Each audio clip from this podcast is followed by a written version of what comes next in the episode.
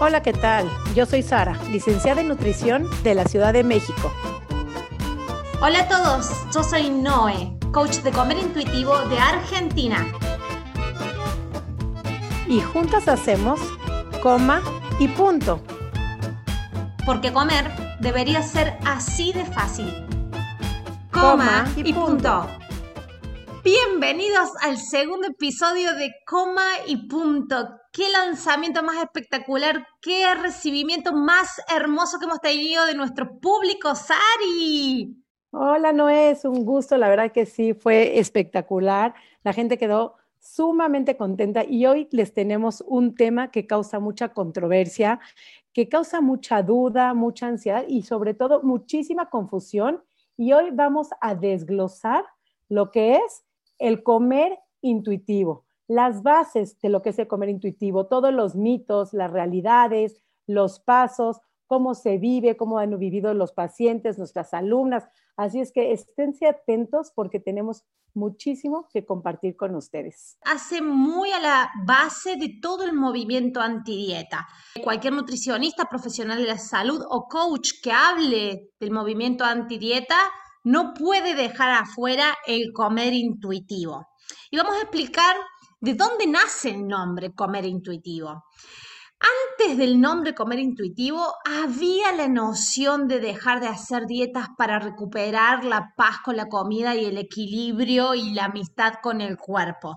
Pero hubieron dos autoras, dos profesionales, una licenciada en nutrición, otra psicóloga, estoy hablando de Evelyn Tribol y de Elise Reich, que escribieron el libro Comer Intuitivo, en inglés Intuitive Eating. Y ahí quedó el nombre, la marca de esta filosofía de entender la relación con la comida. Comer intuitivo, el primer libro se larga al mercado en el año 1995 y hoy, al año 2020, vamos por la cuarta edición y la cuarta edición tiene más de 130 estudios científicos, Sari, que avalan todo el proceso y eso es genial. No es algo nuevo, no es una moda Viene del año 1995 con esa primera edición, pero ellas, las autoras, dicen que se basaron en estudios que vienen de los años 80, Sari. Lo que pasa es que ellas aterrizan toda su idea, todo su movimiento en 1995. Sin embargo, hay datos de estudios desde 1960 donde comer intuitivamente demostraba que las mujeres y tenían mucho mejor resultado las mujeres que no vivían en un estrés por dieta, que no tenían la presión por bajar de peso, donde no tenían esa gordofobia, ese miedo a subir de peso, ese descontrol por la comida y ese descontento con su cuerpo. Entonces, no es nuevo este movimiento, no es salió de repente porque se nos ocurrió o porque es un movimiento que queremos convencerte de algo, sino es algo que está avalado con cientos de estudios científicos pero no es nuevo, mi querida Noé. ¿Cuántos kilos nos hubiéramos ahorrado en este mundo si no hubiéramos empezado con esta primer dieta que empezamos a veces desde los nueve años? Tenemos alumnas que nos dicen nueve años, diez, once, doce, hasta tus diecinueve años. Y me gustaría que pienses, ¿cuándo fue tu primera dieta? ¿Por qué la empezaste? ¿Qué te hizo empezarla? Y cuando hablábamos el podcast pasado, ni siquiera y ves tus fotos y dices, ni siquiera estaba gorda, ni siquiera me veía mal. Y empezamos siempre por algún detonador y eso es lo que ha logrado que toda esta población haya subido de peso. Pues sabes que cuando hablas de los kilos que nos hubiéramos ahorrado, me haces acordar a Jeanine Roth, que dice que sus alumnas en sus seminarios ya habían bajado 500 kilos en toda su vida. Eran los mismos 15 o 20 kilos que subían y bajaban en periodos de dieta y después cuando se salían de las dietas. Así es, entonces el libro de Comer Intuitivo se basa en 10 principios que vamos a ir desglosándolo uno por uno y vamos a hablar del primero que es soltar la mentalidad de dieta. ¿Y cuánto trabajo cuesta esto cuando ha sido una muleta cuando la gran mayoría de gente lleva más tiempo pensando en dietas nuevas, siguiendo dietas, que no saben ni siquiera cómo se vive sin dietas, sin esta mentalidad que ocupa tanto espacio en nuestra cabeza. Soltar la mentalidad de dieta habla no de dejar de hacer la dieta que tenés pegada en la puerta de la heladera, seguir horarios y, seguir cantidades. Habla más de dejar cosmovisiones y dejar de evadirte. Naomi Wolf en su libro El mito de la belleza, que recién estábamos hablando, Sari, dice que cada dieta es una herramienta de evasión de nosotras mismas es un instrumento de control de cosas que no podemos controlar. No es solamente dejar de hacer la dieta que te da un nutricionista o la, o la influencer fitness o la que sacaste de Google. No es dejar de hacer, digamos, el plancito ese específico. Es toda una mentalidad y una evasión permanente de vos mismo. Si estás siguiendo reglas externas a tu propio cuerpo, nunca vas a llegar a conectarte con vos. Entonces ese primer paso que nos propone el comer intuitivo es, es definitorio para todo tu proceso de reconexión con tu cuerpo. Yo creo que también es comer comidas superfoods o lo que hoy se ha hablado de comer comidas healthy o quitar a lo mejor los lácteos, no porque te hagan daño, sino que quitar cierto grupo de alimentos, llámese el lácteo, o llámese el gluten, o llámese la carne, buscando que de esa manera, quitando un grupo de alimentos, bajar de peso, lo cual se ha comprobado que cuando tú quitas cualquier grupo de alimentos, en un principio sí se pierde peso. Finalmente, a uno, a tres, a dos años, el cuerpo se acostumbra a vivir sin ese grupo de alimentos y recupera el peso. Pero lo peor no está ahí que recupere el peso. Lo peor es cuando luego quieres incorporar, si digamos, vamos a poner el ejemplo de que quitaste el lácteo, después quieres incorporar o volver a comer algún yogurt en tu vida o comer algún sándwich con queso, tu cuerpo ya no lo tolera y creas una intolerancia donde te cae mal. Entonces vas quitando cualquier grupo de alimentos todo eso puedes ir dañando y no estás siguiendo la sabiduría de tu cuerpo, estás siguiendo reglas externas buscando como principal objetivo el perder el peso. Toda dieta deja de ser saludable. Hemos, yo, he estado en fitness, he llegado a perder el periodo menstrual. En, bajo el nombre de ser saludable, Sari. todo lo que se vida saludable, ¿no? Se disfraza como es un estilo de vida saludable vivir sin gluten o comiendo chía, amaranto, hemp, este, alga espirulina o cualquier de esos superfoods que dicen que te hacen bien, pero finalmente no sé si tu cuerpo de alguna vez en tu vida te ha pedido hemp o alga espirulina o has tenido que comer ciertas eh, germen de soya, de alfalfa porque no tiene suficiente proteína o aminoácidos esenciales para tu cuerpo. Entonces, cuando empezamos a quitar esos grupos y empezamos a poner un sobrevalor a la comida, ahí estamos desconectando del cuerpo. Eso te hace el link con el segundo principio del comer intuitivo, que es honrar tu hambre, que es por donde empezamos a conectarnos. Si con las dietas estamos totalmente desconectados, sintiendo y respondiendo tu hambre, te empezás a conectar. ¿Querés contarme un poquito de ese principio, Sari? Claro, es que es muy chistoso, pero el hambre ha sido un factor de culpa. Nos han enseñado que lo peor que puede pasarte es tener hambre.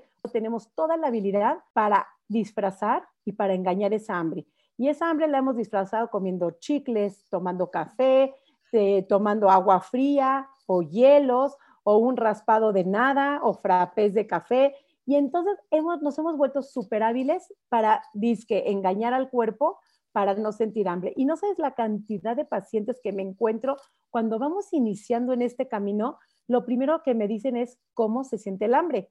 He tenido pacientes que me dicen, tuve que googlear en dónde se siente el hambre, pero el hambre se siente en el estómago. Es un hueco, es un vacío, es un dolorcito que a veces sienten como calambres. ¿Cuántas de ustedes ni siquiera saben cómo se siente el hambre? Y si llegan a sentir hambre, es como una culpa y entonces mejor bloqueo esa sensación, bloqueo ese miedo que tengo por tener hambre, porque además el miedo es que seguramente si siento hambre no voy a poder parar y voy a comer todo lo que se me venga. Entonces, la palabra honrar tiene su razón de ser. Honrar al hambre es bendito cuerpo que me estás pidiendo comida, mandando una señal que mi energía está baja y necesito rellenar a mi cuerpo con energía, con alimento, porque la única forma de darle energía a nuestro cuerpo es con alimentos. Y el chicle, el café, el agua no es un alimento. Entonces, me gustaría aquí que verdaderamente cuando conecten con el hambre, es el primer paso. conectar con el hambre y honrarla y agradecer al cuerpo que tiene señales para poder sentir que tiene hambre y que necesitamos saciar esa hambre. Pues sabes de que hay, hay personas, hay alumnas nuestras de nuestro curso, Sari, de que, que te dicen, yo estoy tan desconectada que no sé si es posible para mí llegar a sentir. Y ahí les preguntas, ¿vos reconoces cuando necesitas hacer pipí o popó? Y te dicen sí. ¿Y cómo lo reconoces? Preguntas de nuevo y decís porque lo siento, he aprendido cómo se siente y se diferencian las diferentes señales que me mandan mi cuerpo. Bueno, le decimos, con el hambre es lo mismo. Tenés que volver a practicar cómo se siente. Es básicamente eso, Sari. El cuerpo es tan sabio y tan noble en comunicarnos todo lo que necesiten, en comunicarnos cambios que pueden ser muy sutiles, pero que si estamos escuchando el cuerpo, los podemos percibir. La cosa es de que hemos callado el cuerpo o hemos empezado a no escucharlo por escuchar más consejos desde afuera, desde este profesional que sabe más que mi cuerpo, desde esta nueva tendencia de la ciencia que promete darnos el cuerpo que deseamos. Entonces creemos más en eso y dejamos de confiar en nuestro cuerpo. No saber cómo se siente tu hambre, no honrar tu hambre, tiene que ver con una falta de confianza en tu cuerpo. Y como vamos a darles como un avancito lo que platicamos en las clases sobre el hambrómetro, que es como la regla de hambre, ¿no? Y es muy fácil identificarlo, porque no el hambre no es blanco o negro. Tengo mucha hambre o no tengo nada de hambre si ponemos en una escala del 1 al 10 el hambre, si estamos en 5 donde no sentimos nada, 10 es estoy completamente lleno, que se me, me pasó la mano, que me siento completamente mal de haber comido tanto. Y 1 es un hambre, verdaderamente hambre de desnutrición, que creo que pocas personas hemos, en mesa servida y cuando tenemos eh, recursos, poca gente realmente llega al 1, ¿no?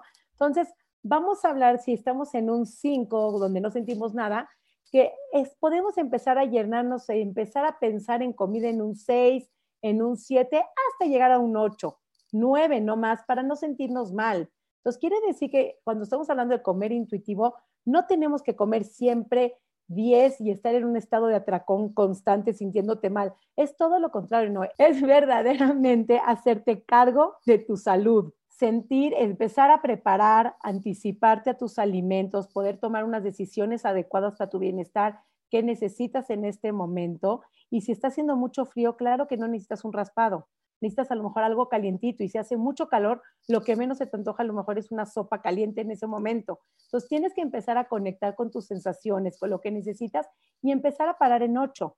Y lo mismo del, del otro lado, cuando ya vas en cuatro, tres de hambre, ya tener comida para que puedas maniobrar. Si tú empiezas a prepararte cuando estás en el 3-2, no puedes maniobrar y verdaderamente vas a comer lo que se te presente, porque el cuerpo cae en una sensación de emergencia. Y no queremos ni parar la emergencia cuando te sientas mal, ni empezar a comer en la emergencia. Entonces, yo creo que si nos manejamos en un 4-6 para empezar a preparar, para empezar a, a preparar, parar o empezar a preparar comer, yo creo que es un estado donde nunca vas a tener un malestar, nunca vas a tener un atracón, parar y elegir alimentos que en este momento te hacen bien. Y ese es el tercer punto, no sé si quieras tú explicarlo, ¿no? Lo que es hacer las paces con la comida. Quiero sí explicarlo, pero primero quiero hacerte una pregunta. Quiero saber si en México también existe la gelatina light o diet y las sopitas esas de sobre para tomar antes de la comida para llenar el estómago para que no tengas tanta hambre. ¿Existe también en México eso? La gelatina de dieta sí. Las sopitas habían unas como eran como de proteína del licuado, pero todavía otra cosa que no sé si es existe en Argentina que se llaman los merengues. Es como clara de huevo con azúcar o con stevia, que es digamos pues puro aire que van comiendo, pero sí, sí tenemos dietas gelatinitas, chicles, Coca-Colas, cafés para engañar al hambre. Quería saber, quería sacarme la duda. Muchísimas gracias, Sari. Entonces, seguimos con el paso, el principio, perdón, número tres, haciendo las paces con la comida. Y tiene que ver con esta en contraposición con la culpa. La culpa con la comida. Esto me lo dicen siempre, Noé, empecé a comer, me liberé un poco más, pero no puedo dejar de sentir culpa por ciertas comidas. Cuando sentimos culpa por las comidas es porque moralmente creemos que esas comidas son malas, Sari. ¿Por qué creemos que son malas? Porque nos van a llevar al infierno de los dietistas crónicos, que es aumentar de peso y ser gordos. Cuando una comida te causa culpa, lo que te está causando es miedo a engordar es solamente eso. Cuando vos comes algo que crees que te va a engordar, es ahí cuando se presenta la culpa. Y el principio de hacer las paces con la comida tiene que ver con que empieces a sacarle esa emocionalidad de carga que tiene mucho más peso que el peso de físico, el peso de grasa que puedas tener tu cuerpo, que es esa emocionalidad que te carcome la cabeza después de haber comido algo que vos no considerabas que estaba bien haberlo comido y que te llena de miedo engordar. Hacer las paces con la comida es sacarle la moralidad a la comida y esa carga emocional negativa para que te permitas explorar la comida. Y si tu cuerpo te está pidiendo eso que vos antes considerabas como, como engordante, hoy lo puedas comer, responder a lo que te pide tu cuerpo y seguir con tu vida. Entonces este principio es básicamente eso, hacer las paces con la comida es, de, es que ya no haya más culpa con la comida. Y eso hace a que haya una estabilidad y una paz general en tu acto de comer, te puedo asegurar que hasta metabólicamente tiene otro efecto, fisiológicamente y la forma de digestión es totalmente diferente.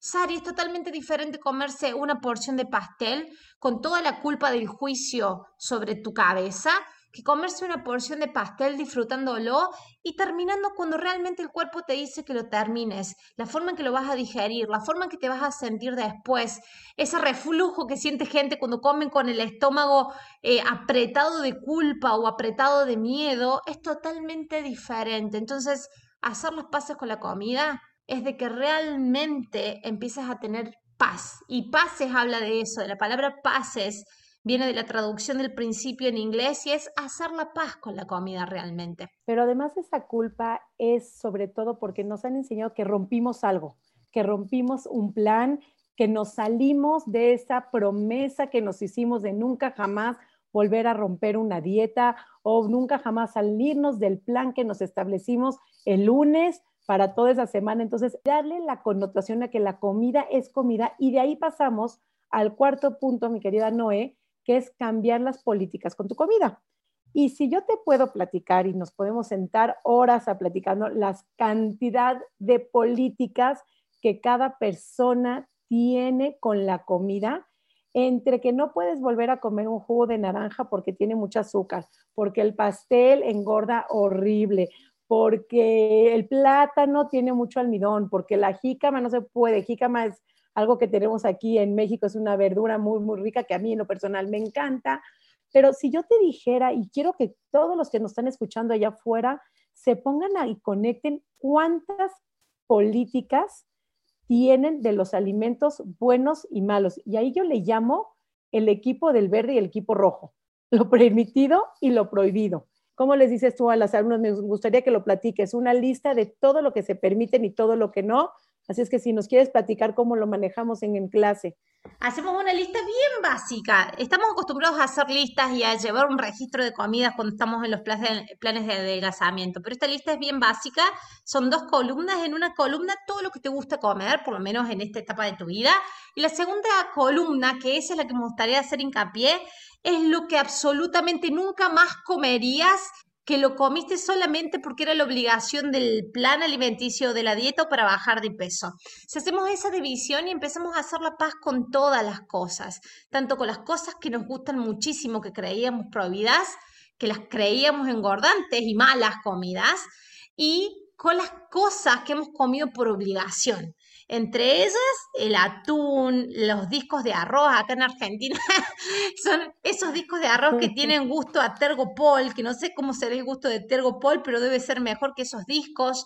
La gelatina, la gelatina light, pero más allá de eso, las reglas con la comida que suelen, que suele ser muy fuerte es, por lo menos en mi Sari, eran los carbohidratos a la noche. Los carbohidratos después de las 6 de la tarde eran engordantes. Y eso es Ah, una sí, regla que viene del fitness. Sí, sí, sí, sí. Y mucho me ha pasado otra política también que me da muchísima risa, que es como la fruta después de las seis de la tarde, que eso también salió de un libro que se llamaba Antidieta, la Antidiet. Eso era una dieta que se llamaba la antidieta, que no te dejaba ni mezclar las frutas, ni comerlo después de cierto horario por las tardes. Entonces también esa es como una política sumamente arraigada. Entonces, lo que, y me encanta lo que dices, hay dos tipos de, que, de listas que me gustaría hacer. Alimentos que los tienes como prohibidos, puede ser la pizza, el pastel, el chocolate, el plátano, el jugo de naranja, lo que tú quieras. Alimentos que jamás comerías porque la dieta te enseñaron que es muy malo. O también la lista cosas de que comes, pero que no te gustan. Y eso es sumamente triste. O sea, ¿cuántas veces hasta la papaya que tenemos aquí en México, mucha gente la come porque se lo dijeron que era healthy o sana o la chía, o la linaza, hay cosas que de veras no saben ricas, pero tú la comes porque te dijeron que era muy, muy sano. Es más, estoy pensando hasta en el mismo jugo verde, que muchísima gente que me reporta que le sabe sumamente amargo, pero como es súper sano, entonces se lo toman el jugo verde cuando no les gusta, pero ahí estamos pensando. Y te voy a contar un secreto también aquí como nutricionista.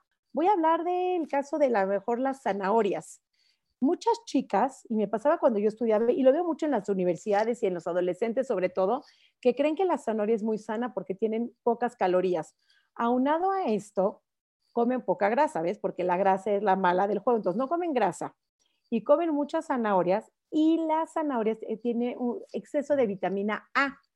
La vitamina A, D, E y K son liposolubles, solamente se solubilizan, quiere decir, entran al cuerpo a través de la grasa. Entonces tú imagínate una chica comiendo mucha zanahoria con poca grasa, tienen un exceso de vitamina A y por eso se pintan, por eso se les pigmentan las manos, porque no tienen la solubilidad de, eh, de absorber la vitamina A. Entonces, ojo con tus políticas que estás teniendo, con las políticas de alimentos. Empieza a hacer la paz con la comida, cambiar tus políticas y darle la connotación al alimento simplemente alimentos. Todos son los alimentos y sé que aquí causa muchísima controversia, ¿no? Y lo hemos visto mucho en clase con pacientes de que, ¿cómo me vas a decir que una dono o una galleta, una dona es lo mismo que un brócoli o que una sandía? El brócoli es brócoli, la sandía es sandía y la dona es dona, ¿no? Y no una no es mejor que otra. En un momento de tu vida necesitarás la energía de la dona y del chocolate si sabes escuchar tu cuerpo. Y en otro momento necesitarás el brócoli o necesitarás la sandía. Entonces, tenemos que darle la connotación a la comida como comida. Y nos vamos ahí con el quinto, que ya vamos por la mitad, pero es sentir tu saciedad. Ante la duda, Sari, siempre con la comida, consulte con su cuerpo. Y es lo que hablamos siempre. Me encanta eso. Ante la duda, consulte con su cuerpo. Es el cuerpo el que nos va a guiar a elegir un alimento o no, y no una regla externa de lo que te hayan dicho sobre el alimento. Acá hacemos mucho contacto con el humano que come, no con la comida. Volvemos a ver el humano con sus emociones y todo, y con sus sensaciones. Y es lo que nos lleva a este próximo principio que ya mencionaste, sentir tu saciedad. Estamos acostumbrados que cuando hacemos dieta pasamos de periodos de restricción, donde hacemos dietas, a los periodos donde no estamos haciendo dieta y nos estamos atracando de comida. Entonces, nunca le damos espacio al cuerpo experimentar realmente el punto donde el cuerpo te tendría que decir, hasta acá, estoy lleno. No, porque pasamos directamente a atracarnos de comida y explotar el estómago básicamente. No crean que el que les está atracando, que es que yo tengo falta de fuerza de voluntad o falta de autocontrol, es algo con lo que no puedes lidiar y lo que hablabas tú al principio, Noé, de la sensación de hacer pipí, si te aguantas, aguantas, te aguantas, pues te va a ganar. Y si te aguantas, te aguantas, te aguantas de comer, te va a ganar la compulsión porque tu cuerpo está programado para sobrevivir y parte de su sobrevivencia es la comida. Es muy normal comer, tan normal como hacer pipí. No sé en qué momento se convirtió en lo prohibido, en la culpa por el hambre. Entonces, si tenemos que sentir la saciedad, la saciedad se ha convertido en culpa también, ¿no? Es como, me siento muy llena, soy una troglodita, soy una gorda. Y ahí nos venimos con toda una serie de decirnos cosas horribles de sentir una culpa si en algún momento nos sentimos tantito llenos. Parecería que tenemos que vivir con un hambre crónica. Y hay mucha gente que no sabe lo que es la, la saciedad, descubrir el factor de satisfacción. No es satisfacción, saciedad, no es sentirme completamente llena, es estar rico, pero como tú decías, conectar con el cuerpo, parecería que da muchísimo miedo consultar con su cuerpo, que da mucho miedo confiar. Nos han enseñado a que él, a él no lo puedes escuchar, porque si escuchara yo a mi cuerpo, voy a querer comer de todo. Entonces tenemos miedo. ¿Cómo podríamos recomendarle a todos los que nos están escuchando allá afuera a verdaderamente poder confiar en esa sabiduría que ya viene programada, solamente que nos han enseñado a desconectarla y a no escucharla? ¿Qué recomendaciones podemos darles?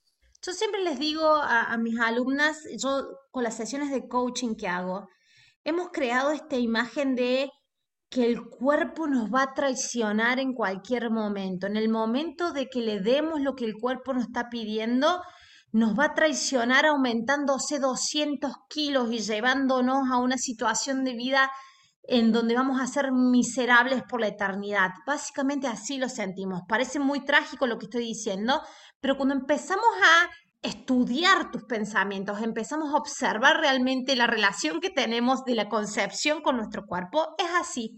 Pensamos en nuestro cuerpo como ese infiel que nos va a traicionar y nos va a llevar a pesar lo que no queremos pesar en nuestra vida.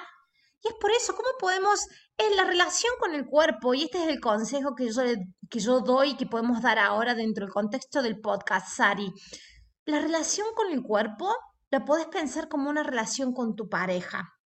¿Qué tipo de relación puedes tener con una persona a la que amas, pero que del todo el, todo el tiempo estás desconfiando de ella? Vos vas a vivir en una situación de estrés constante. Es lo mismo que hacemos con el cuerpo.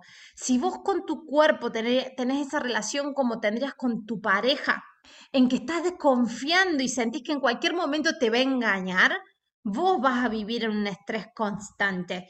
Y creo que ya sabemos lo que causa el estrés en, en, relación al peso corporal, Sari. Creo que el estrés y el cortisol engordan mucho más que cualquier comida que puedas tener.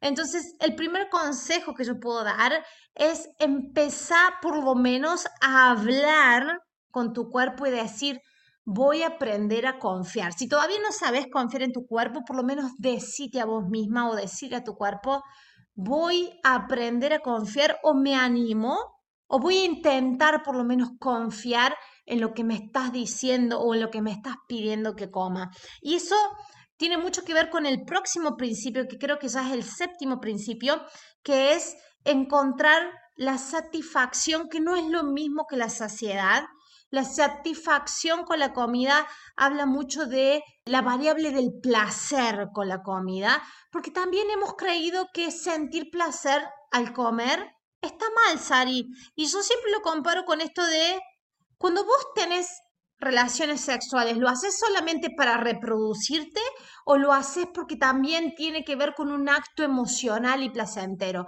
Y la mayoría de las personas que están en su sano juicio, creo yo, van a decir, lo hago más porque es un acto placentero y en consecuencia y también tiene como objetivo la reproducción de la raza humana.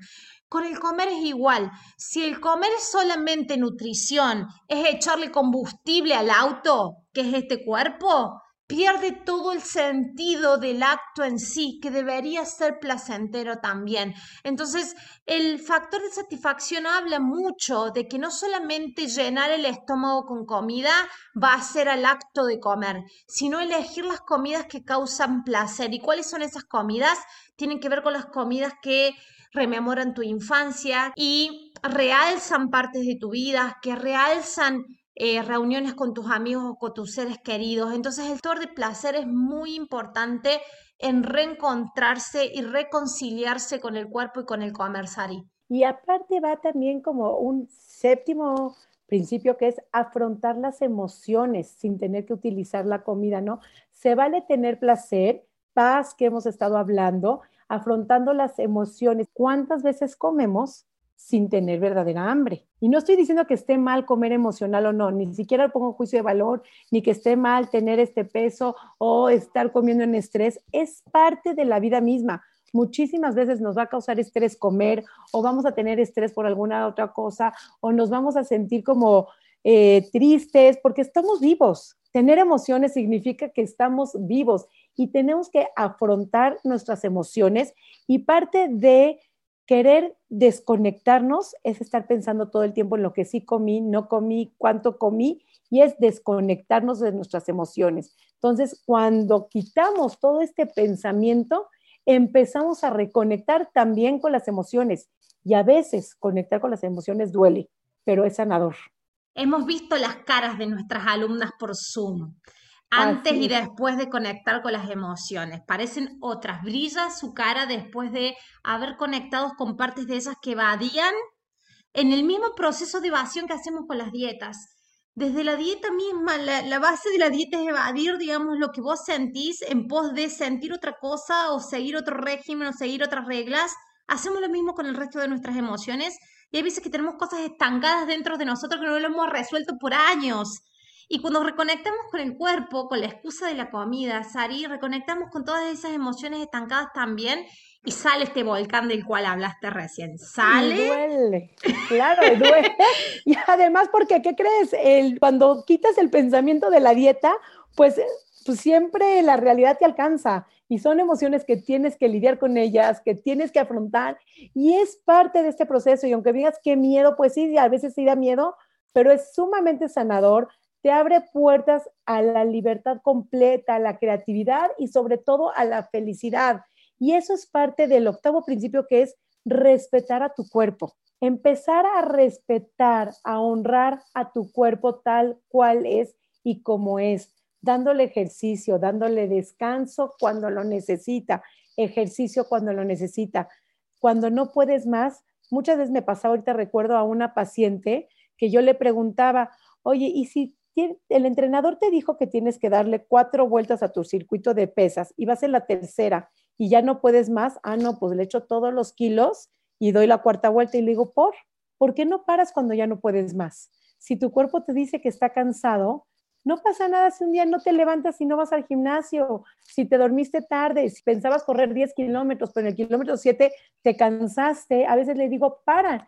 Y esto se conecta, respetar a tu cuerpo se conecta con el novena principio que es ejercitarte con movimiento, sintiendo la diferencia sin pensar en un ejercicio en quema de calorías. Respetar a tu cuerpo es darle descanso cuando pide descanso, darle comida cuando pide comida, darle ejercicio cuando pide ejercicio, cuando pide movimiento, cuando pide un café, darle café, no cuando tienes que esconder el hambre. Entonces, eso es parte de reconectar y de respetar al cuerpo y empezamos con pedirle una disculpa por el maltrato que le hemos dado por tantos años.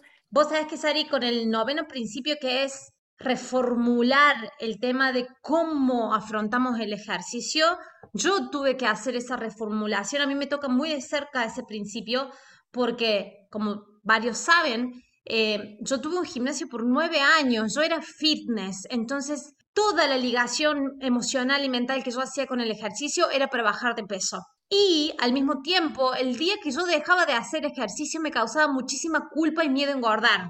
Entonces eso hacía que yo fuera hasta enferma a entrenar, Sari. Tenía fiebre, me dolía el cuerpo y lo mismo entrenaba por miedo a engordar. Entonces, cuando el ejercicio físico, algo tan noble como el, movimiento para el cuerpo, empieza a tener esa connotación de peso, de culpa y de temor, ya deja de ser saludable el ejercicio físico bajo la nómina de salud y no es nada saludable cuando vas a entrenar con fiebre porque tenés miedo a perder ese entrenamiento y engordar en consecuencia. Entonces yo me di un año de no ir al gimnasio y solamente hacer los ejercicios que yo disfrutara hacer. Y ese fue mi reorganización con la relación que tenía con el ejercicio físico.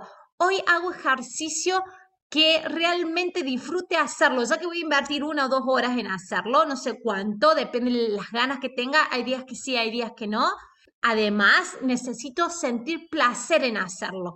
No hacerlo y decir, hoy tengo que hacer esto porque si no, no voy a tener tonificadas las piernas o la cola o el glúteo. No, hacerlo porque realmente me genera adrenalina, placer, disfrute hacerlo. Y eso fue toda una reformulación del ejercicio y cómo yo veía el ejercicio. Tuve que desintoxicarme bastante en ese punto del comer intuitivo, Sari. No, me imagino lo que has de haber sentido como tener un gimnasio. Mira que mi caso también fue diferente. Yo mi caso más extremo fue cuando se mete a la cabeza hacer un triatlón, lo cual me gustaba mucho correr, me encantaba la bicicleta y me encantaba nadar. Y entonces se me ocurre la brillante idea de por qué no hacer un triatlón. Cuando dejó de ser placentero, cuando empezó para mí que ser competitivo, eh, forzoso el entrenamiento para poder terminar la carrera, para terminar la competencia, te puedo decir que en el momento posiblemente me gustó hacerlo, me gustó el entrenamiento.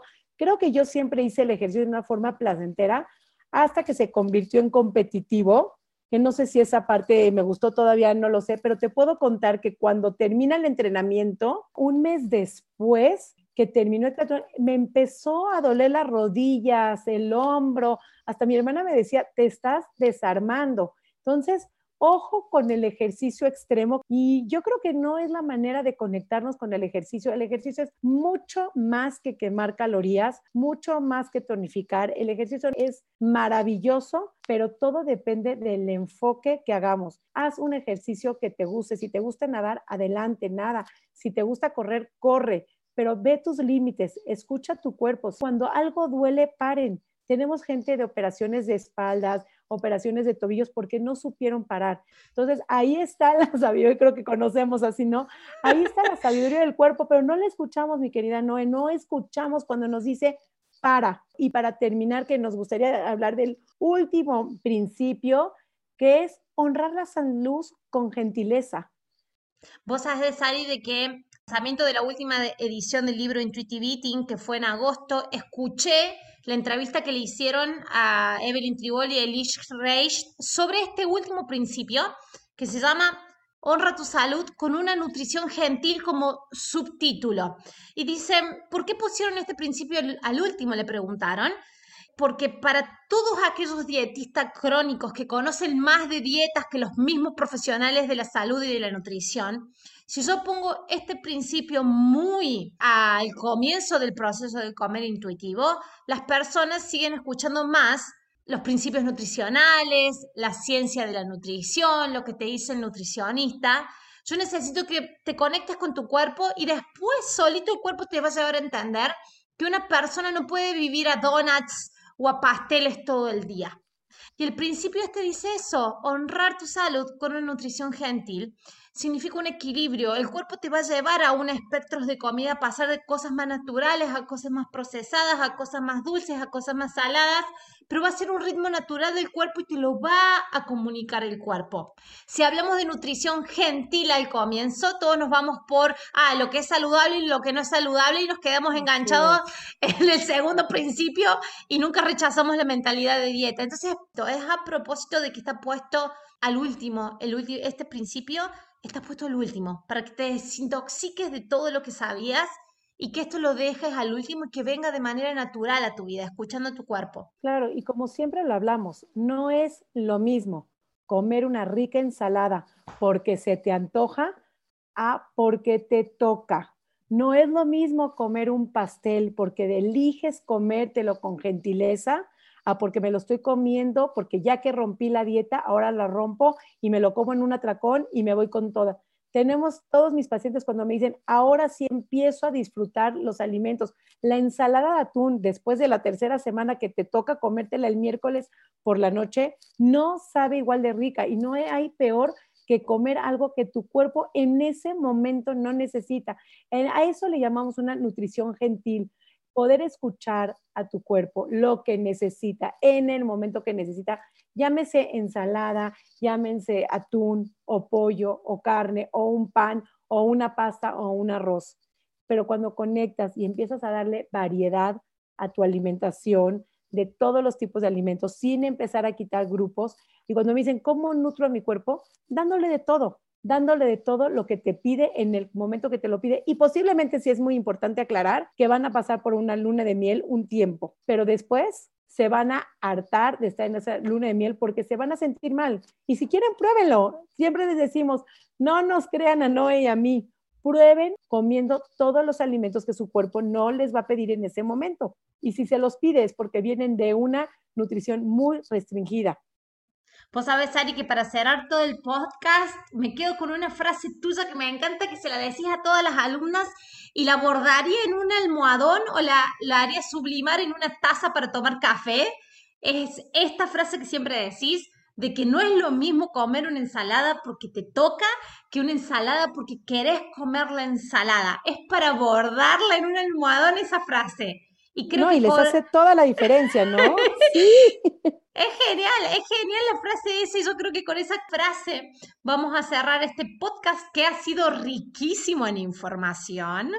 Así es, siempre es un placer estar contigo, poder ayudar, poder seguirlo. Si alguien tiene dudas, nos pueden contactar en nuestras redes sociales. Yo soy Nutrición Sari, cualquier mensaje directo en Facebook, en Instagram, tienen ahí todas nuestras formas de contacto. Cualquier duda que les quede, siempre es rico responder sus comentarios, sus dudas. Si te gustó, recomiéndanos. Y Noé, ¿cuáles son tus redes para que te sigan, te pregunten y te puedan contactar? Mis redes sociales en Instagram y en Facebook y en YouTube. Mi cuerpo sin reglas me van a encontrar también. Mensajes directos, comentarios, los estamos respondiendo siempre, Sari. Y vuelvo a recalcar lo que acaba de decir mi amiga aquí mexicana. Si te gustó, si te pareció importante y si sumó valor a tu vida, compartilo con alguien que lo pueda necesitar. Siempre hay alguien que está afuera que este mensaje llega cuando el alumno está listo. Así es que esperemos que tú estés lista para recibir toda esta información y si quieres probar, entrar en este proceso, estamos completamente listas con cursos, clases, consultas, lo que tú necesites para que este proceso sea, sea parte de tu felicidad, de tu creatividad y de tu libertad sobre todo. Así es que gracias por escucharnos. Me despido de ti, Noé. Me despido de vos, Ari, y de todo el, público que nos está escuchando. Hasta la próxima semana en el próximo episodio. Chao, chao. Chao. Coma y punto.